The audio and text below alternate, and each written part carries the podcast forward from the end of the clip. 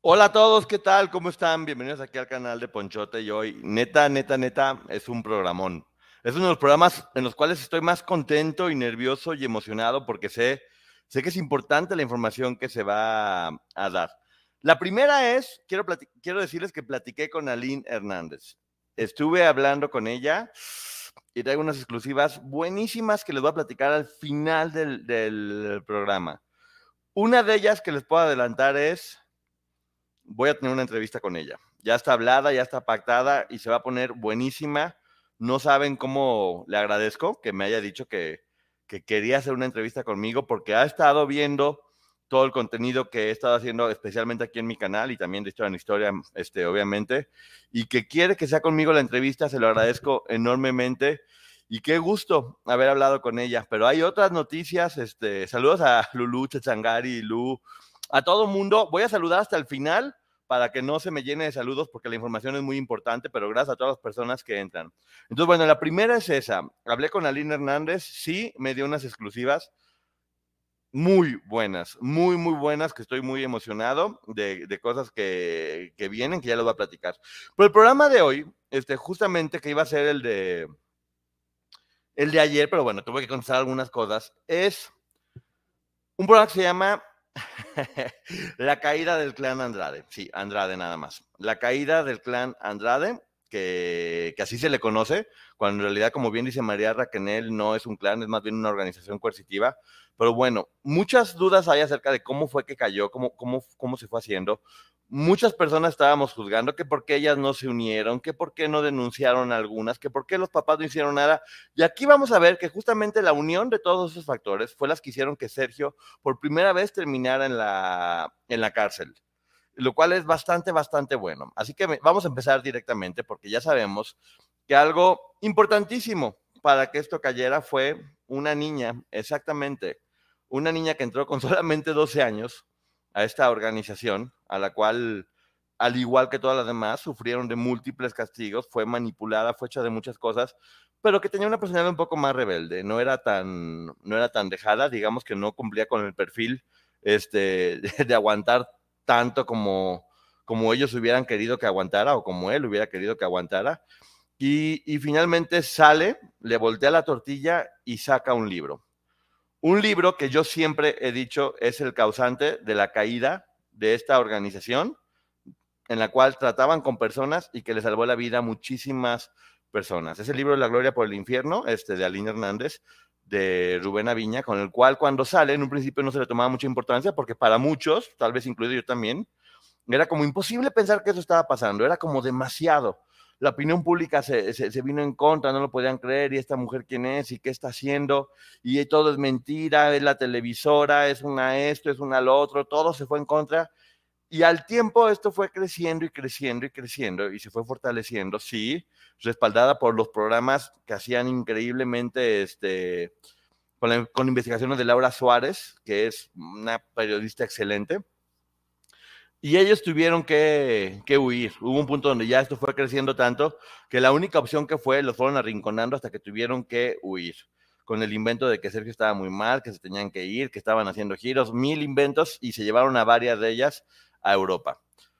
¿Qué es lo que quiero platicar? Este, justamente, que me, me topé con un, Hubo algo que me llamó mucho la atención, que una vez aquí hablando en un chat, hola, Lucía, Luz Oso, este, platicando en un, en un chat, entró Edith Zúñiga y Edith Zúñiga dijo, yo sí hice una denuncia, porque dicen que no?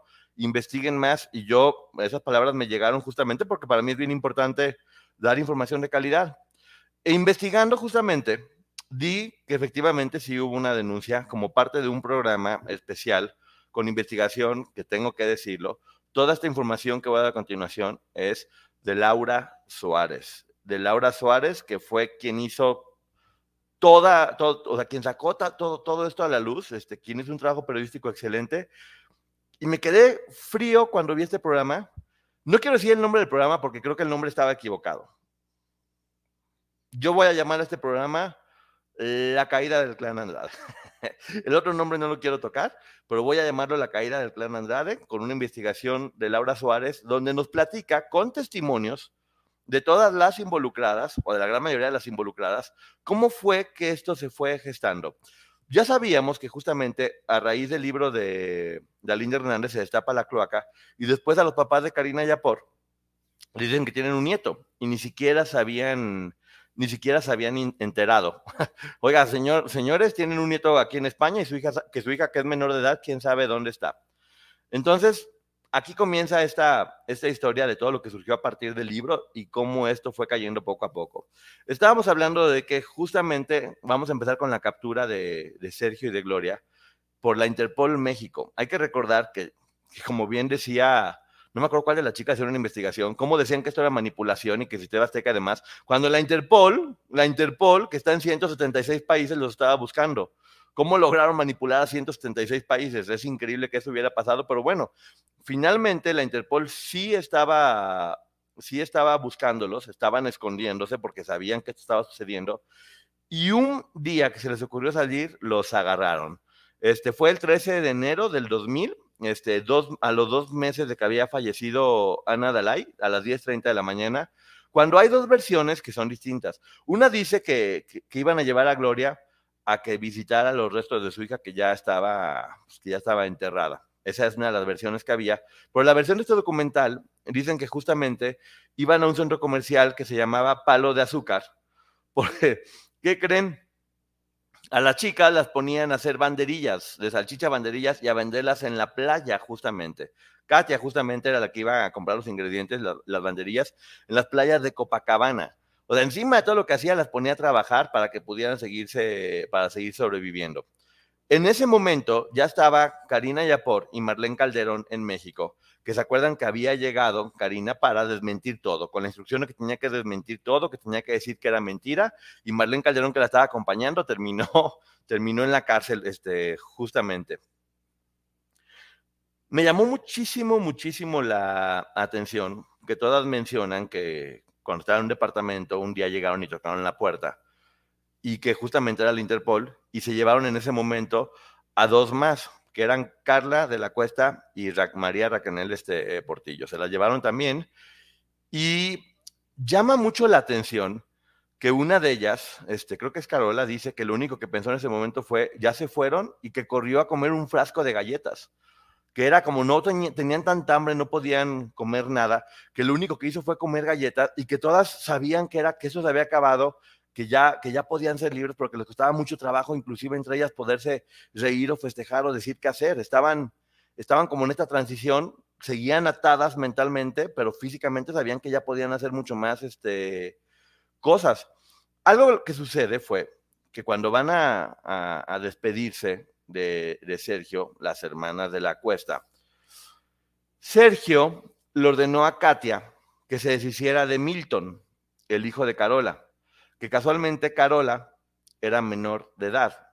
Y con, las, con lo que estaba pasando con, con, con, con Karina Yapor, el hecho de ver, de ver otra menor de edad embarazada de Sergio, lo ponía en una situación de riesgo y pidió, fíjense nada más como este desgraciado, pidió que lo mandaran a un internado. Dicen ellas que se pusieron a llorar de no, no queremos, no queremos, no queremos, este, y que estaban llorando mucho porque no, evidentemente no querían hacerlo hasta que después les cayó el 20 de que ya no tenían que hacerlo. Como bien dicen, este, ya no tenían nada que hacer porque ya no las iba a golpear. Eso me, híjole, eso sentí muy fuerte, porque apenas se dieron cuenta que no tenían por qué regalar al hijo de una de ellas. Hay que recordar que son hermanas y que estaban viviendo lo mismo juntas. Y que no tenían por qué regalarlo y que se iban a rebelar y que ya no iban a obedecer porque ya se habían acabado los golpes, porque ya se habían acabado los castigos. Obviamente seguía el miedo a lo que pudiera ser, a las repercusiones que pudiera, que pudiera tomar. Pero igual, este, fue la primera parte en la que se rompió un poco el vínculo sobre lo que estaba pasando. Por otro lado, Karina Yapor, que estaba en, en, México intentando arreglar todo, que había entrado a los 12 años y que había tenido un bebé, que la historia ya no la sabemos, menciona cómo hablaba con todos ellos con Sergio para que le dieran instrucciones con Gloria y con, todas las personas que estaban de fuera, con los abogados, evidentemente, y que ella se hacía llamar Lucía, porque todo era misterio, todo era, o sea, parecía neta una novela de la DEA. Se llamaba Lucía justamente, este, y hablaba con todas las personas. algo que me llama mucho la atención, que cuando sucede todo esto de Sergio Andrade, entrevistan al, al hermano, a Eduardo Andrade, diciéndole que qué opinaba de lo de Sergio, y él dijo, como cualquier ciudadano, si ha hecho mal va a tener que pagar, yo no me voy a meter en esto porque yo soy un ciudadano ejemplar y ya saben, todo lo demás que, que ya sabemos que tiene que, que haber. Entonces, pues bueno, ya, ya estaban empezando a arreglar las piezas, ya, está, ya estaban ya estaban encerrados, este, estaban buscando justamente la extradición y querían hacer cualquier cosa para no, pues, para no regresar justamente, porque sabían que de estar en México iba a ser muy difícil que pudieran salir, salir libre. Aún estando en situaciones precarias en Brasil, completamente diferente. Para ese momento ya habían regresado a México Katia y Carola, de 17 años, este, embarazada, justamente, que, que, había estado embarazada a los 17 años, y, ya tenían que, ver qué iban a hacer, qué iban a declarar, cómo iba, cómo iba a funcionar todo esto. Y había una chica que se llama Liliana Soledad Regueiro, que mucha gente ya conoce, es la argentina, le habían encargado acabar con toda la documentación que pudiera comprometerlos. Toda la documentación, cartas, muchísimas, muchísimas cosas. Pero, ¿qué creen? Ella inteligentemente guardó algunos documentos importantes, que los metió en una caja fuerte, tengo entendido, y dijo, yo, esto yo no sé cuándo pueda servir, y lo tenía en ese momento, yo estoy seguro que todavía lo tiene, y va a hacer buen uso de esos documentos porque, porque sé que está despertando en esta segunda vuelta. Contrataron unos abogados en Brasil y en México también, porque tenían que tener doble, doble juicio, que se llamaban Octavio Becerra y Rodrigo Barreto. Este, tenían que tener un juicio también allá y acá para poder conseguir cosas, como por ejemplo estaban en lugares separados, buscaron que aunque estaban separados estuvieran en una misma cárcel. Y eso obviamente era dinero, dinero, gastos, gastos, gastos, este, dinero. Y platica algo que es muy, que a mí me llama mucho la atención, que es que cuando, cuando estaba, cuando estaba Liliana Soledad Regueiro, y estaba con Gloria y con María Raquel Portillo, Raquel le entregó en una hoja de papel una cruz de madera con la, con la cual la idea era que, que, Ana Dalai hubiera sido enterrada. Yo no sé cuál es el significado de esa cruz o por qué finalmente la tenía Raquel y por qué nunca se la entregó, pero espero que en el capítulo de Raquel del podcast a boca cerrada pueda platicar un poco más al, al respecto, porque la idea era que, o la orden era que tenía que haber sido encerrada con esa cruz, que finalmente le entrega al, al final. También platica este, que, Gloria, que Gloria estaba llorando y que estaba muy triste porque a pesar de haber tenido muchísimas relaciones con Sergio, bueno, no sé cuántas muchísimas, ¿eh? pero a pesar de haber tenido relaciones con Sergio, después de la muerte de Ana Dalai, no había logrado quedar embarazada. Este, yo creo que, creo que se llama síndrome del, del nido vacío, que es que cuando alguien pierde especialmente una bebé o, una hija, en ese caso, del que era, o el que ella pensaba que era el amor de su vida, necesitaba volver a estar embarazada, que ya vimos que posteriormente lo logró, pero eso mencionaba, que a pesar de haber tenido relaciones con él, no había estado embarazada. Repito, esta no es información mía, es información de Laura Suárez, que hizo para un programa de TV Azteca, que fue donde salió justamente. También estaban escondidas por allá todavía Sonia Ríos, Antonia y Wendy. Wendy estaba embarazada del noveno hijo de Sergio, justamente. Y para eso también te, muestran las declaraciones de Brasil, donde como Sergio y Gloria se declaran inocentes, donde manejan toda esta campaña, Gloria siempre apoyando a Sergio, porque pues evidentemente ya lo ha platicado ella, era la más leal con él, nunca lo quería dejar. Ella, ella y Raquel, creo, que fueron los que más tiempo se, tardaron en, en, en poder como reaccionar al respecto. La defensa de Sergio Andrade es de terror. Dice que ellos nunca han hecho nada, que son casi casi unos santos, que son víctimas de una campaña, de una televisora y demás. Pero dice, yo soy súper bueno. Inclusive hice la primera comunión y soy católico. No, no manches. Bravo, marrano. Bravo, bravo, bravo. ¿De qué te sirvió? ¿Que no aprendiste? ¿No leías lo que estaba en, en la Biblia o en los papeles? Se ha hablado mucho de qué pasaba con los papás, que por qué no entraban, y aquí es donde empezamos a desestimar muchísima información. Este, sí, justamente Google Beauty. Se llama El rostro del engaño, pero viene un nombre antes que fue el que no quise mencionar. Exactamente. Mira, lo voy a poner aquí. No lo quería mencionar, pero pues bueno, hay que dar el crédito correspondiente. Se llama El rostro del engaño. Nada más que creo que el error fue haber puesto a Gloria porque no creo que, tengan que girar en torno a ella. Creo que esto siempre, y como lo he dicho, tiene que girar en torno a Sergio, porque él es el único responsable. Bueno, no responsable, el único culpable. Responsables son varias personas, pero él es el único culpable y por eso no quise mencionar ese nombre, pero sí, justamente pensando en dar ese crédito, Gigi Beauty es, exactamente de ahí donde lo estaba viendo y donde lo saqué. Se hablaba mucho de que por qué los papás no hacían nada y que por qué no estaban ayudando demás. Justamente los papás de Gloria sí hicieron, sí, sí hicieron, sí se movieron mucho, les dolió mucho. Y el, y el señor, y el papá de Gloria, Manuel, este, Manuel Treviño, este, creo que es el nombre, Contrató varios abogados, contrató varios abogados para que defendieran a su hija, consiguió lo mejor que podía, estaba viajando a Brasil, ya había viajado hace, hace un mes, tengo entendido, para poderla consolar por la muerte de su, de su nena. ¿Y qué creen? Los abogados tuvieron que renunciar porque no podían, no, no pudieron hacer nada por defenderla por por el principal enemigo de Gloria, que era Sergio Andrade. Creo que es la parte donde justamente le pedían que tenía que separarse de Sergio y, Gloria nunca accedió a separar su defensa de la de Sergio. Siempre iban, siempre iban juntos y a pesar de que el papá pues, evidentemente estaba desesperado, tratando de, de poder ayudar, de que, de que se separara de Sergio, no lo había logrado bajo ninguna circunstancia por lo alienada que estaba justamente, porque no lo iba a dejar a él y porque también él sabía que el único escudo que tenía era ella. Yo he escuchado varias entrevistas donde ella decía, si yo me hubiera separado de él, lo hubieran matado. O sea, sentía responsable de no poder, no podía ver por su libertad porque si no hubiera podido. Poncho, ¿cuántos hijos en total? Fueron 10, Lucila. Fueron 10, pero bueno, hasta aquí vamos en 9. Ahorita vamos a ver cuál es el décimo. Gloria, por este lado, pues, al, ser obviamente la que tenía más control sobre abogados y esto giró instrucciones que muestran en el documento de que vendieran varias propiedades, este, como los sauces y los tres caballos este, de España. Tenían como ranchos y eso. Liliana Soledad Reguera fue la que hizo todo, todo eso.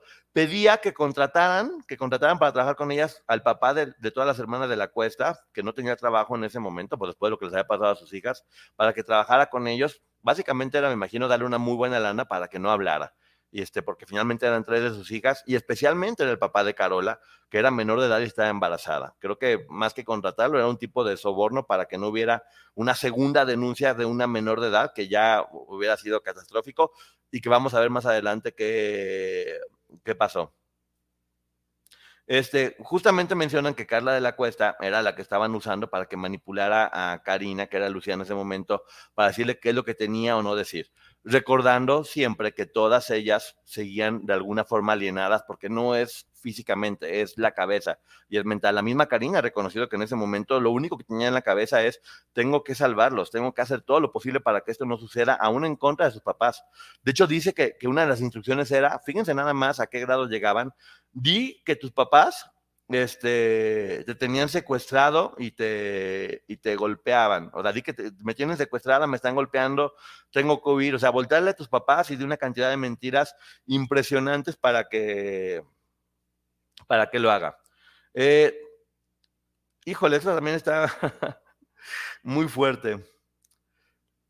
Una de las propuestas de Sergio Andrade, ahí les va, una de las cosas que no, que no se había platicado mucho, para que Karina Yapor este, ya no siguiera con la demanda, ¿cuál creen que fue? Exactamente la misma que con Aline Hernández y que había sucedido también con Raquel y demás, que era pedirle matrimonio. Porque obviamente al ser su esposa todo se borraba, todo quedaba completamente libre y volvió a hacerlo. Le volvió a pedir matrimonio porque era la forma de borrar y acabar con todo. Digo, ya saben que yo no creo mucho en el matrimonio, pero este compadre sí se la rajó. Él sí creía como una forma de poder tapar todas, sus cochinadas con alguna de las este, personas. Entonces ya estaba la demanda justamente haciendo, y dicen que Sergio, que ahí yo no tengo claridad si fue verdad o mentira, yo creo que es mentira, porque ya después estuvo muy bien, que se inventó tener el, síndrome de Julián Barre.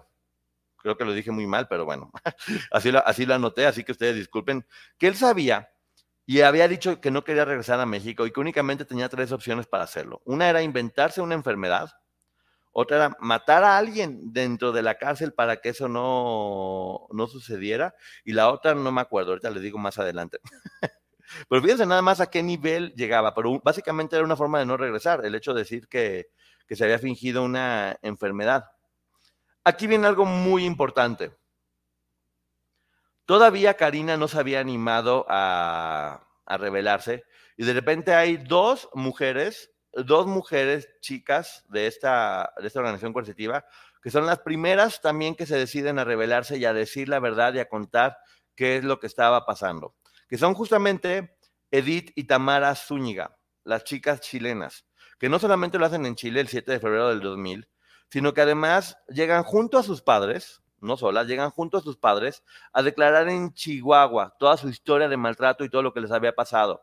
Así es, sí llegaron y declararon y denunciaron y dijeron todo lo que tenían que decir para apoyar todo lo que estaba pasando. Los padres de las chilenas, junto con, con ellas, junto con Tamara y junto con Edith, tuvieron el valor, fueron de las primeras en, en decir y unirse a esta, a esta demanda en la cual todavía Karina ni siquiera estaba unida, todavía estaba un poco rejega, que ya sabemos que más adelante ella decide hablar y también sumarse, pero bravo, bravo, bravo, Tamara y este, Tamara Zúñiga y, Edith por el valor que tuvieron y por haber sido de las primeras que dijeron vamos a decir la verdad en este juicio para que se haga justicia. Y bien por los papás que la estaban apoyando todo el tiempo, si, si bien me imagino que era muy duro para, para ellos. Creo que muy pocas veces se habla de esto.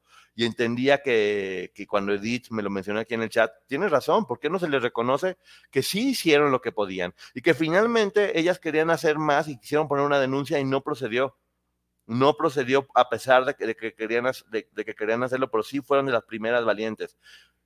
Esto ayuda que después de haber estado mucho tiempo y de haber estado más cercana a, la, religión, como ella misma lo menciona en su libro, que de repente abrió, la Biblia y que venían como varias frases de la Biblia que le dieron la fuerza, Karina al fin, al fin decide hablar y dice que Sergio sí era el papá de su hijo.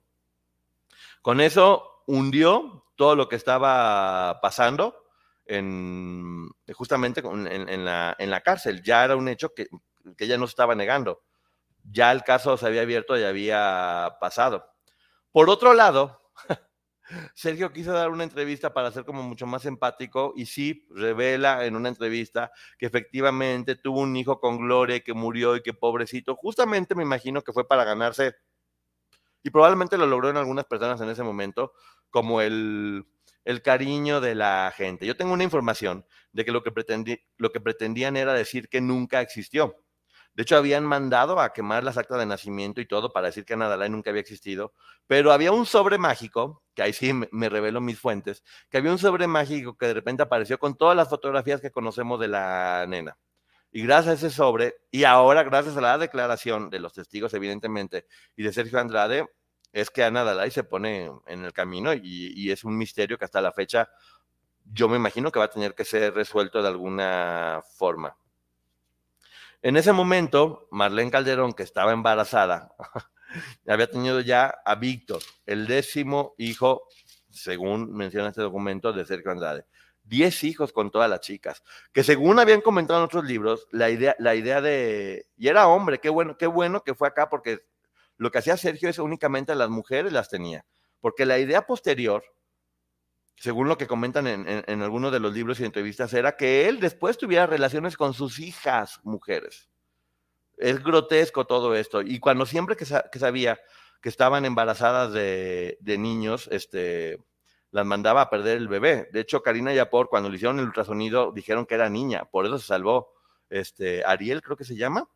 Este, pero bueno, Ahí mencionan como para que Marlene Calderón pudiera salir de la cárcel, le pedían un millón de pesos y, hasta decía, Sergio, mándame el dinero para que salga de esto y pues obviamente nunca se sudió. Aquí es donde se empiezan a unir todas para acabar con este hombre, porque sí se unieron. Una de las que se une y declara y dice todo es justamente, justamente Wendy Castelo, que había tenido un, un hijo ya también, se une, se agarra de valor y se une, y ahí también se unen las hermanas de la cuesta se suman las dos que estaban libres porque era también una forma de poder ayudar a su otra, a su otra hermana. Este, sí pasó, sí pasó que todas se unieron para poder acabar con su depredador de alguna manera. Tal vez los resultados por las leyes que había en ese momento no fueron los indicados, pero efectivamente sí se unieron para que esto sucediera.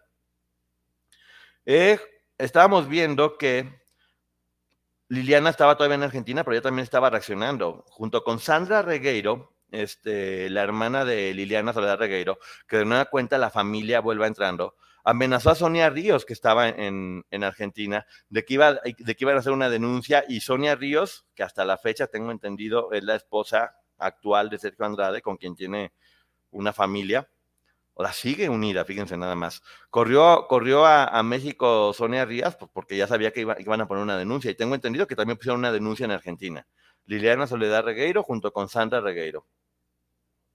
Este, ahora fíjense nada más. Híjole, a Carla de la Cuesta le pidieron el registro de Valentina en Brasil, porque ¿qué creen? Era una de las hijas de sus hermanas. Querían que, no sé exactamente si era Valentina, hija de Carla o alguien más, perdón, una disculpa, pero le pidieron el registro de una de las nenas que había nacido para hacerla pasar por Ana Dalai. Tenían, tenían la intención completa y absoluta de hacer pasar a una de las niñas por Ana Dalai y decir que no había muerto y, hacer este engaño, llevarlo a las últimas consecuencias. El nivel de mentira de este hombre era impresionante, lo que era capaz de, hacer justamente. Las hermanas, este, Carola y Carla, fueron las que salvaron a su hermana Katia de la, de la cárcel. Gracias a su declaración y gracias a lo que hicieron ellas, fue que salvaron a su hermana. Lo cual mucha gente ha dicho, ¿por qué están las tres y por qué se metieron y por qué son hermanas? Y afortunadamente aquí habrá que conocer su historia más a fondo, porque yo al menos no la conozco muy bien como para poder este, decir o especificar qué fue lo que pasó entre ellas, pero es una realidad que gracias a que dos hermanas se, unieron, salvaron a una tercera hermana, y que juntas como hermanas salvaron a los hijos de, de ellas mismas, este, como ya habían visto, a uno de meterlo a un orfanato por, por, ser, por ser un peligro para Sergio, y a otro de hacerse pasar por Ana Dalai. Entonces estamos viendo justamente que sí, que sí como hermanas funcionaron y se, y se arreglaron. Y justamente se abría la posibilidad de que Carola, que era menor de edad, podía abrir un segundo proceso, independientemente al de, al de Karina Yapor. No tengo claro qué fue lo que sucedió aquí, con, el proceso de, Carola, o no sé si ya no quiso seguir ahí adelante, o si no procedió, pero sí había esa posibilidad porque era otra menor embarazada de, de En Brasil sucede ya, este, por unanimidad de votos, extraditan a, a, a Raquel, a Gloria y a, Sergio a, a, México. Y ahí se ven imágenes de Gloria Ruiz, la mamá de Gloria Trevi, llorando, diciendo, están culpando a mi hija por algo que ella no cometió, lo cual queda clarísimo que en ese momento la mamá se le está volteando a Sergio Andrade. Y una de las preguntas que le hacía justamente Laura Suárez, que estaba en este video, era, ¿y por qué Gloria no dice nada? ¿Y, no, y por, qué, por qué no dice Sergio fue? Porque Gloria seguía protegiendo de alguna forma y era lo que decía y la mamá se veía que estaba completamente deshecha y que no podía, que no podía hacer nada, por cierto. Este, Liliana Soledad Regueiro y, su hermana este, llegaron también voluntariamente, sin que nadie les hubiera pedido, llegaron a Chihuahua a declarar todo, dispuestas a, sacar a la luz todo. Hicieron su declaración valientemente, de nueva cuenta quiero decir qué valientes fueron todas ellas, sin haberlas llamado. Y Liliana Soledad Regueiro estaba dispuesta a decir absolutamente todo lo que sabía respecto a Ana Dalai, que ella ya había comentado en varias entrevistas que ella fue la que mandaron en una, ni siquiera quiero mencionarlo, a, deshacerse de los restos mortales de, la nena. Ella estaba dispuesta a decir todo, este, inclusive ante dos juzgados y en Chihuahua, en ese juicio quería hablar y le decía, no, no, eso no nos interesa, no tiene nada que ver con el caso. E intentó, este, volver a hacer una denuncia y tampoco en ningún lugar este, pudieron este, hablar todo lo que sabían. Decían que no era interesante y que no les importaba. Pero sí tuvieron el valor de llegar a declarar por su propia voluntad y de además querer hablar de lo que tenía que ver con, con ¿cómo se llama? Pues con, con, Ana Dalai. Lo que sí pudo hacer, que ya conocemos, fue la entrevista que dio donde platicó todo lo que sucedió con la, con la nena de, Gloria, tristemente que es una historia que Gloria hay que recordar que hasta este momento no sabía, a ella le habían engañado, y son justamente estas declaraciones que después Gloria ve, más una carpeta que le habían enviado a través de un periodista, que ella se da cuenta de lo que pasó con su nena, y es cuando se revela contra Sergio al fin y puede deshacer las, las defensas. Eh, le preguntan, también cuentan una historia aquí que no sé si sea importante decir, pero bueno, ellas, ellas lo cuentan y yo únicamente estoy diciendo lo que están comentando. Liliana Soledad Regueiro, justamente, que hay un tercer hijo de Sonia Ríos, la actual esposa de Sergio Andrade, que ya tenía dos hijos y que tuvo un tercer hijo que fue niño, y que al haberlo abandonado en, Veracruz, el, diputado Eduardo este, decide adoptarlo. Es lo que ellas comentan, que, el tercer hijo de Sonia era el hijo adoptivo del, del, diputado Eduardo, pero el diputado Eduardo dice que no es mentira, que eso no pasó y que no fue cierto. Yo lo dejo únicamente para que ustedes lo sepan y porque venía en este, en este documental. Muchos han hablado de esta historia, lo cual voy a hacer aquí una pequeña pausa. Pues bueno, en todo caso, al niño lo iban a abandonar y si el diputado lo adoptó, pues qué bien por él que, que, vio por, por este niño y que lo está protegiendo de que esta historia no se sepa. Y finalmente, si él lo adoptó de su hijo, punto, se acabó. Punto, se acabó. No hay que ver más allá de eso. Para ese momento, Sergio Andrade en Brasil ya se había casado con Silvia Bern, de 47 años, que no tiene nada que ver con el tipo de mujeres que le gustaban al hombre este pero ya estaba empezando a, manipular todo, era una estrategia para quedarse de no puedo abandonar a mi esposa o no sé qué, pero finalmente no era otra cosa más que su empleada doméstica. Es una mujer a la que no sé cómo logró, o sea, en la cárcel aún así logra embaucarla para que haga todo lo que, lo que quería. Este, ah, ah, ah fíjate, una, ya, ya, me acordé la tercera causa, era para no regresar a México era o me enfermo o mato a alguien dentro de la cárcel o revelo todo lo de la hija de Gloria para que se abra un proceso aquí y yo me tenga que quedar. Y lo abrió, pero no le funcionó. y hasta aquí se quedó este programa y la historia ya la...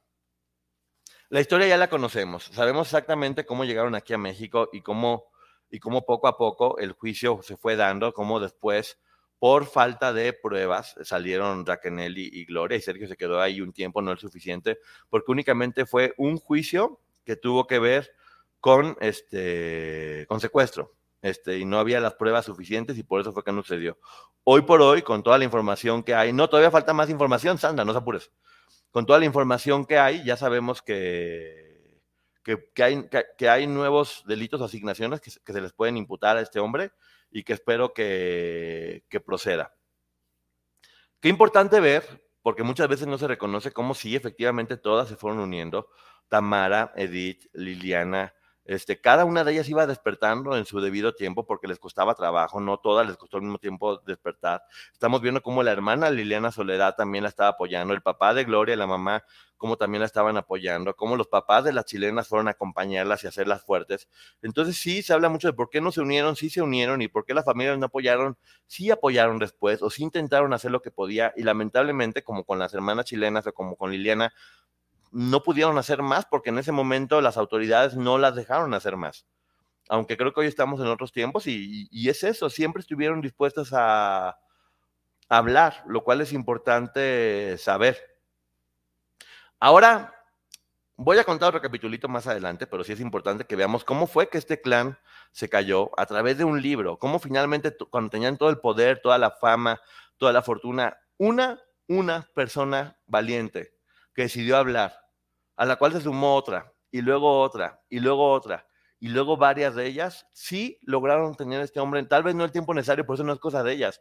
Ellas sí se unieron, porque tengo entendido que también Aline declaró en ese momento. Tengo la imagen de, que también había dado su, su, testimonio. Entonces sí se unieron justamente para, para poderse irse contra él, y las familias sí apoyaron. Hay que darles el valor necesario a todas estas mujeres que sí lo hicieron y lo hicieron muy bien para que salga adelante. Y bueno, ahí les va. Ahora sí quiero decirles que hoy, hoy recibí una llamada mucho, muy, mucho, muy bonita de parte de Aline Hernández, justamente, que, se me hizo rarísimo que hoy que iba a hablar de esto y que justamente su libro tiene que ver con, con el inicio de todo lo que estaba pasando, recibí esta llamada. Ella, gracias, tiene, tuvo comentarios muy buenos hacia mi trabajo, dice que lo, que lo ha estado viendo, que lo sigue junto con varias de ellas que, están agradecidas por el respeto con el que se le ha dado, junto con la licenciada Maggie, que es importantísimo hacer mención. Entonces, bueno, eso, eso a mí me dio muchísimo, muchísimo gusto saber que, saber que eso, que están pendientes y que de alguna forma el trabajo que uno está haciendo está bien. De las, hay varias cosas que platicamos que todavía no puedo decir, pero hay varias que sí puedo decir. Una de ellas es, bueno, son tres. La primera ya me dijo que sí me va a dar una entrevista y que quiere hablar de todo. Entonces no quiero adelantar muchas cosas porque me las va a, me las va a dar en esa entrevista. Me, dice que si con alguien quería hablar era conmigo, lo cual, Aline, te lo agradezco mucho y me va a dar mucho gusto porque reconozco mucho tu valentía. Ese es el punto número uno. Gracias, mi querida Sony. El punto número dos, hay una sorpresa muy grande y es una exclusiva. A partir de la siguiente semana, en Amazon, ¿qué creen que va a salir? Ahí les va. Una nueva versión del libro Aline, La Gloria por el Infierno. Este libro que sí, finalmente terminó con el clan de, de Rubén Naviña, que salió, que es 25 años después, con toda la información que hay ahora, con todas las actualizaciones que se pueden hacer y platicando todo lo que sucedió después de que salió el libro. Creo que es muy importante en este tiempo que está la demanda en Estados Unidos, que está el podcast de María Canel, que este libro, que fue, digamos, el génesis de todo esta este libro acabó con una, con una organización de trata de personas en, México. Este libro le salvó la vida a muchísimas de las chicas que hoy por hoy están, incluida Gloria, este, incluido, ahorita, ahorita viene el siguiente tema, que es una de las cosas que más me, emociona. Este, bien actualizado. Me llama mucho la atención, y, y, no se lo comenté, que ahora que veo que dice Aline, la gloria por el infierno, vean la portada. La portada ya no habla de ella, ya no sale ningún otro personaje más que una, más que una nena este, y una muchedumbre en blanco y negro y color. Creo que es una imagen muy poderosa de lo que está pasando y creo que es algo que evidentemente, evidentemente voy a hacer una, voy a hacer una reseña de este, de este libro en cuanto salga. La semana que entra ya, ya sale. Este, y bravo, bravo Aline, bravo, bravo Rubén Aviña que, que lo van a hacer con toda la información nueva que hay con, todas las actualizaciones. Y una de las cosas más importantes que, quiero hacer mención es que este libro no le va a cambiar nada en cuanto a la historia porque no hubo nada que tuviera que cambiarle porque fue real desde un principio. Tal vez mucha gente no lo creyó, tal vez cuando ella habló mucha gente se le echó en contra. Era increíble pensar que algo así estaba pasando. Decían que por qué se reían, que por qué se maquillaban, que eran publicidad, que ya se lo merecían, que eran... Y como sociedad reprobamos definitivamente, reprobamos. 25 años después, 25 años después, se les está haciendo justicia a estas mujeres y no me refiero únicamente ante los tribunales, que eso el tiempo lo va, lo va a decir y yo espero que pase, sino a nivel opinión pública. Porque esa misma opinión pública que en ese momento la sepultó a todas y que habló mal de todas ellas y que la dejó como lo peor y que no entendían que el único culpable era este hombre, es la misma opinión pública que hoy por hoy está empezando a abrazarlas, que hoy por hoy está empezando a, valorarlas, que está empezando a, entender qué fue lo que pasaron. Ya es imposible negar que sucedió cuando uno ha visto tantos testimoniales de tantas mujeres que cada uno de ellos te deja completamente destrozado, completamente destrozado y, y, y eso son personas muy valientes que qué emoción por este libro. Ojalá que todas las personas pudieran, pudieran volverlo a ver, porque creo que sí, explica muy bien cómo funciona todo, cómo funciona todo esto, y más con lo nuevo que le están poniendo, que van a ver, no quiero tampoco adelantar mucho, pero es, ¿qué pasó después de, qué pasó después de que salió el libro? Creo que esa parte de la historia está interesantísima. Yo también agradezco mucho este libro porque gracias a que gracias a que me tocó hacer la reseña, de ahí surgieron todas las demás, y, es que fui conociendo el caso y que, y que fui entendiéndolo de una forma diferente, porque como siempre he dicho, la información es la mejor manera de hacerlo. Quienes las juzgaron deben pedirles perdón, completamente de acuerdo. Quienes las juzgamos, yo no me acuerdo haberlo hecho honestamente, pero cualquier persona que las hayamos juzgado, necesitamos pedir perdón por haberlas juzgado y reconocer en ellas este, la grandeza de haber salido adelante de eso. Eran niñas, eran niñas y es tristísimo lo que les pasó. Así que aquí está una exclusiva. Este, va a salir la semana que entra a través de Amazon. Obviamente, en cuanto haya información más concreta o el link o lo demás, lo voy a compartir. Obviamente, vendrá la entrevista con Aline Hernández, que estoy seguro, no saben cómo me estoy saboreando esa, esa plática. Ella me pidió que fuéramos ella y yo. Y así va a ser. Porque de alguna forma, y eso me da mucho gusto, ella dice que se, siente cuidada por mí. O sea, dice que sabe que yo no voy a hacer nada para lastimar. No sabes cómo esas palabras, de repente, de repente hacer esto puede ser muy duro porque tienes a mucha gente que sí te apoya, pero también tienes a mucha gente que se te voltea en contra, este, y, es complicado. Y, por este tipo de detalles y por este tipo de cosas, siento que todo vale la pena. Aline sigue marcando la pauta. Hay muchas cosas que digo, aún no puedo, aún no puedo comentar, pero muy pronto se, se van a saber.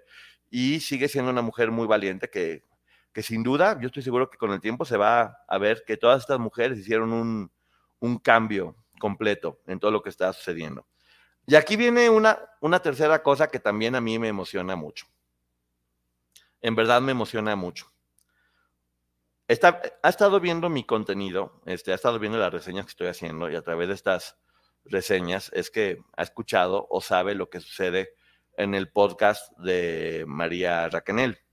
Muchos había hablado de que iba a estar y no, no va a estar hasta ahora, o sea, no, no, no va a estar porque sí habían hablado y no habían llegado a un acuerdo. Este, de hecho, tengo entendido que la última vez que hablaron fue hace un par de años y la relación fue muy cordial, pero en algún punto se perdió la comunicación entre ambas partes. Este, ¿Le parece que está haciendo las cosas muy bien, Raquel? Lo que ha escuchado, lo que ha visto, le parece, le parece correcto, porque Raquel empezó con dos razones muy claras, que es una, pedir perdón, dos, reconocer que únicamente hay un culpable y tres, decir que no va a atacar a ninguna de las mujeres que formaron parte de eso. Y creo que eso abre completamente la puerta a un diálogo. También queda claro en todo este podcast que ella no va a estar apoyando a Sergio, ya queda claro que le va a dar la vuelta y que se está uniendo a otras chicas para poder hacer justicia después de mucho tiempo. Yo le pregunté, yo le pregunté a Aline que si la volvieran a invitar al podcast, ¿aceptaría? Y me dijo que sí. Y me dijo que sí aceptaría, este, porque ya vio, ya vio de qué se trata, vio, vio que está, vio que está muy bien. Y, y la verdad estaría, estaría increíble Raquenel, háganle llegar este mensaje, por favor, a, a, Raquenel. Ojalá, ojalá, ojalá pudieran unirse, porque unidas son más fuertes. Unidas son más fuertes y yo sé que muchas veces lo que falta es únicamente un poco de comunicación, un poco de, de poder platicar para poder llegar a acuerdos. Sí, me interesaría mucho.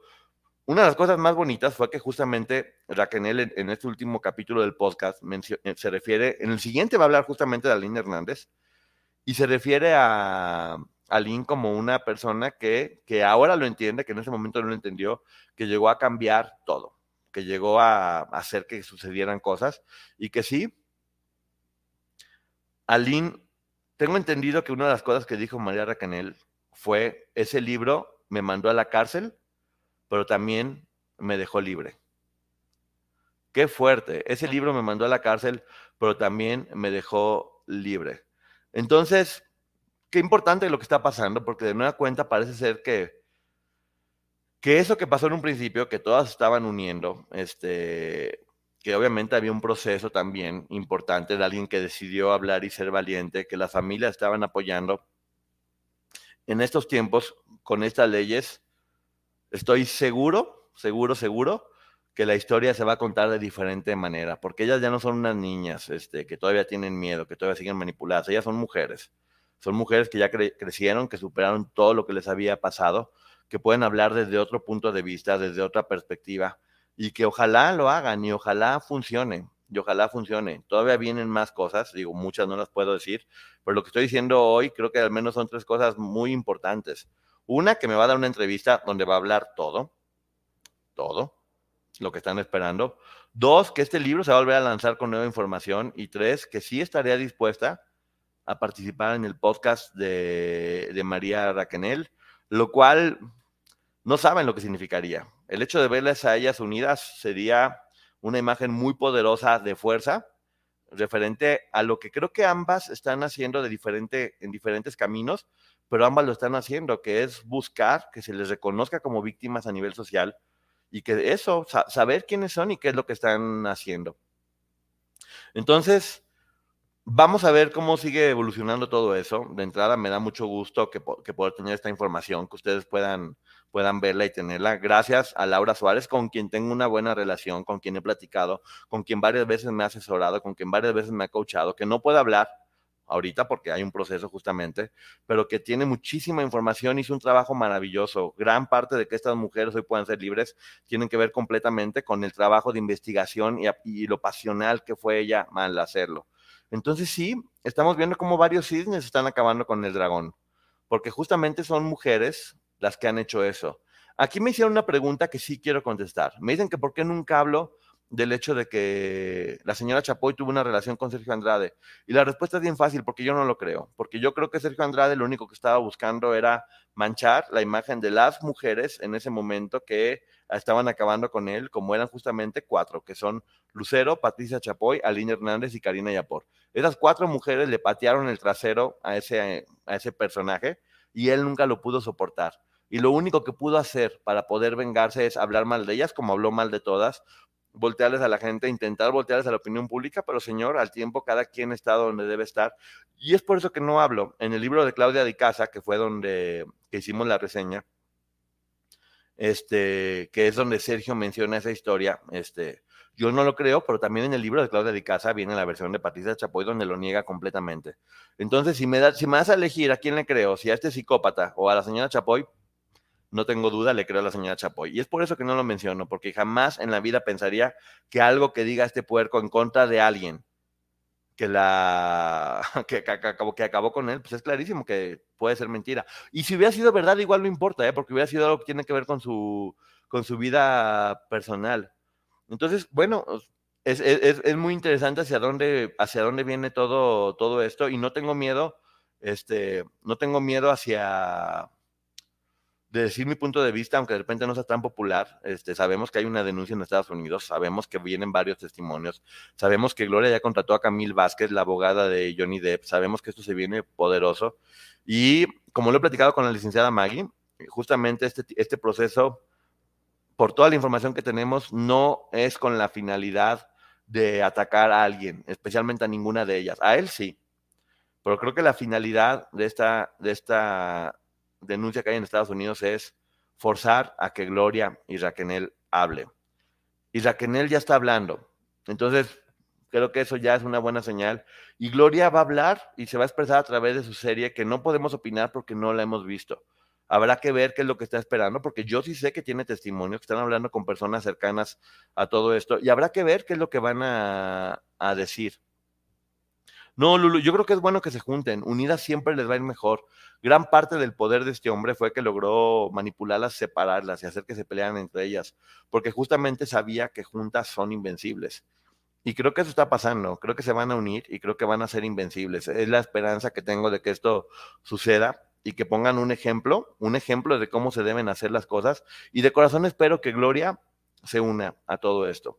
Que Gloria decida irse en contra de su agresor, como ya lo dijo en un discurso, ese discurso es muy esperanzador, que ella decida irse, contra su agresor, que reconozca también su parte de culpa, que lo está haciendo Raquel. Aline Hernández desde el libro lo hizo. Hace 25 años ella reconoció las cosas que había hecho. Karina Yapor en su libro también lo reconoce. Y Raquel lo está reconociendo y está pidiendo disculpas también. Es, así inicia su podcast, reconociendo su parte de culpa y también haciendo pidiendo disculpas. Creo que bajo esa base pueden surgir puras cosas buenas y espero en verdad que esto siga evolucionando. Este tipo de información es la que debemos tener o resucitar o revivir. Yo cuando vi este capítulo que me mandaron, justamente El rostro del engaño, se llama. A ver, lo tengo que decir, se llama Gloria, el rostro del engaño, y creo que el hecho de poner a Gloria perjudica todo porque el material es muy bueno y no tiene que ver con Gloria, porque no creo que Gloria sea el rostro del engaño. Creo que debe haber sido Sergio el rostro del engaño, y eso es lo que realmente pasó. Yo para mí, esa investigación tan buena, tan, tan buena, se, se, debe llamar al tiempo, porque en ese momento apenas estaban en México, la caída del clan, cómo fue que pasó y cómo sí se unieron todas y cómo todas sí hablaron y cómo sus familiares sí los apoyaron, cada quien, cada quien como podía, y, y hay que reconocerles el valor. Bravo Tamara, bravo Edith, bravo Liliana, bravo Wendy, Bravo, hermanas de la cuesta. Bravo, Karina. Bravo, Aline. Y bravo a cada una de ustedes. Bravo, Laura Suárez. Aurora Valle. Todas estas mujeres que fueron quienes finalmente acabaron con este. Inclusive la misma Lucero, que también se atrevió a decir. Se atrevió a decir, sí, pasó algo y este hombre sí habló. A su manera, con su forma de decir las cosas, Lucero también habló.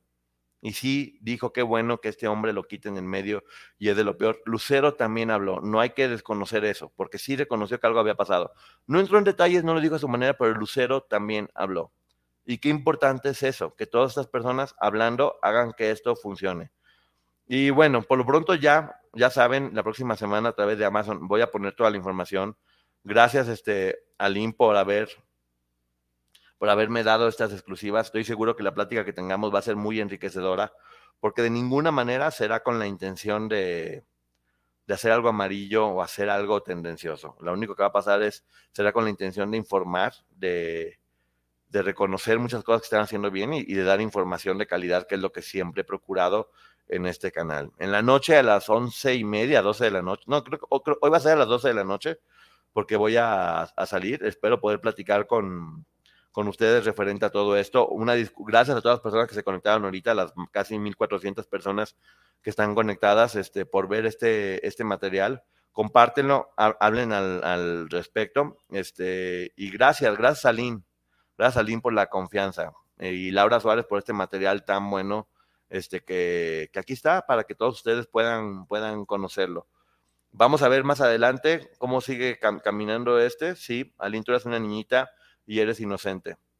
Todas fueron unas niñitas y todas son inocentes. Vamos a, vamos a abrazarlas, vamos a abrazarlas como, como sociedad y vamos a reconocer el valor que tienen, ¿va? Entonces, bueno, próximamente la reseña del libro, próximamente entrevista con Aline y vienen cosas, cosas buenas, cosas esperanzadoras. Este, se les quiere mucho, muchísimas gracias. Bye.